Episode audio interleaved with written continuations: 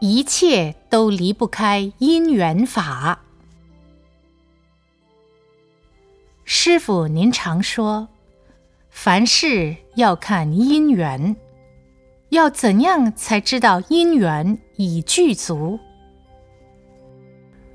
凡事都是因缘法，比如我们种花，或者春天来了，农夫春耕要种粮食，或是种果树，当然。都是要看因缘了。所谓因，种子就是因，有了种子以后，还要有缘。什么缘？举例来说，没有碰到下雨天，你去种种子，会不会生长，都是一个问题。假使不下雨的话，你必须要天天浇水，就算是有水。你种子种在石头上面还是没有用。有了种子，有水，就算是种在石头上面，这水里面必须有养料，它才能生长。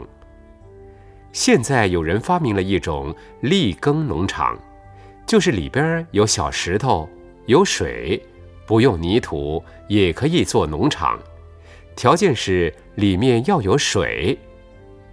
现在再进一步，连石头都不要了，只要放水、放养料，它因缘还是具足，还是可以生长。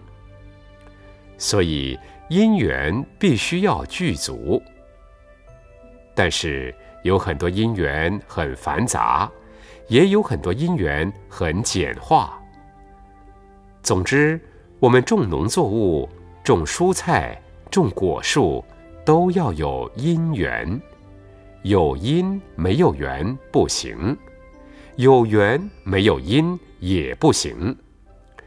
就好像虽然有很好的环境，也有水，也有土地，可是没有种子，这是有缘没有因，也是不会长的。我们人也是这样子，要有因缘法。父亲算是因，母亲也是因，因为父母亲两人有缘就结婚，结了婚就是有缘。假使男女没有这个缘，光是男人不会生小孩儿，或光是女人也不会生小孩子，所以一定要因缘具足才会生。一切的动物胎卵湿化也都是这样子。无论做什么事情，比如两个人做好朋友，也是因缘法。假使一个人很好，可是他没有朋友的缘，也交不到朋友。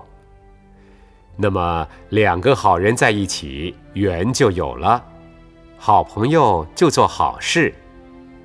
假如两个都是坏人。坏人是因，两个坏人、三个坏人在一起，坏缘，糟糕，就做坏事情了。假使我们政府有钱建学校，可是建了学校没有学生，没有这个缘，学校也办不起来，就不叫学校了。假使我们的人口很多，学生很多，没有钱，也没有人来办学校。有学生没有学校读书，因缘也不具足。所以你想想看，无论什么事情，无论什么事物，都是因缘法。从前没有麦克风，讲话很累，就是因为需要麦克风，这是因。需要麦克风，就有人发明。呃，用什么东西、什么东西、几种东西兜起来之后，这个麦克风就成了。这也是因缘。我们计算机也好，电视也好，照相机也好，传真机也好，也是因为我们的需要。但是若没有缘，那你就无法成为一个传真机，也不成为照相机，也不成为电视。所以各种缘凑在一起，就成了一个东西。一切的现象，一切的事物，都离不开因缘法、因果法。因为有因缘，有了因，有了缘，就会产生结果。所以因缘因果是离不开的。就等于说，夫妻的因缘配合起来，就会生儿女，这就是结果。无论什么事情，你去想、去推理，就知道了，很简单。因缘法非常简单。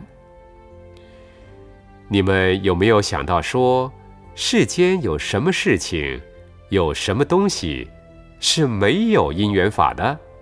请举手。想想哪一桩事情是离得开因缘法的？大家想想看，有没有？好了，回去以后你们碰到朋友，光师傅刚才讲的因缘法，你自己翻来覆去讲也讲不完，举一反三，很多很多因缘法都会讲，道理都会讲了。